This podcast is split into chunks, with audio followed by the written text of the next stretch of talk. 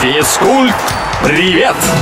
Физкульт, привет, с вами Илья Андреев. Медальный зачет чемпионата мира по фигурному катанию, следующий бой Макгрегора и провальный дебют Мазепина. Сегодня об этом.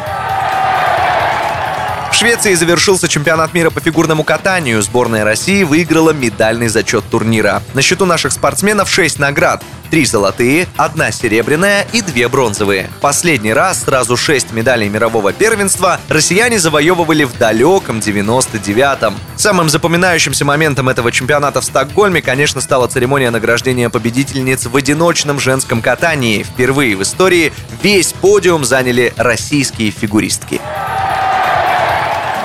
Боец смешанного стиля Дастин Парье анонсировал следующий бой с эпатажным ирландцем Конором Макгрегором. Без лишних слов спортсмен написал в Твиттере 10 июля. Это будет их третий поединок, который должен расставить все точки над «и» в этом противостоянии. После первых двух боев пока по победам 1-1.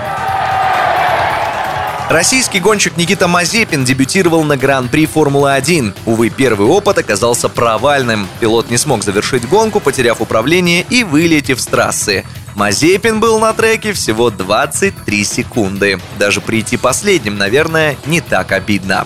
На этом пока все. С вами был Илья Андреев. Услышимся на правильном. Физкульт, привет!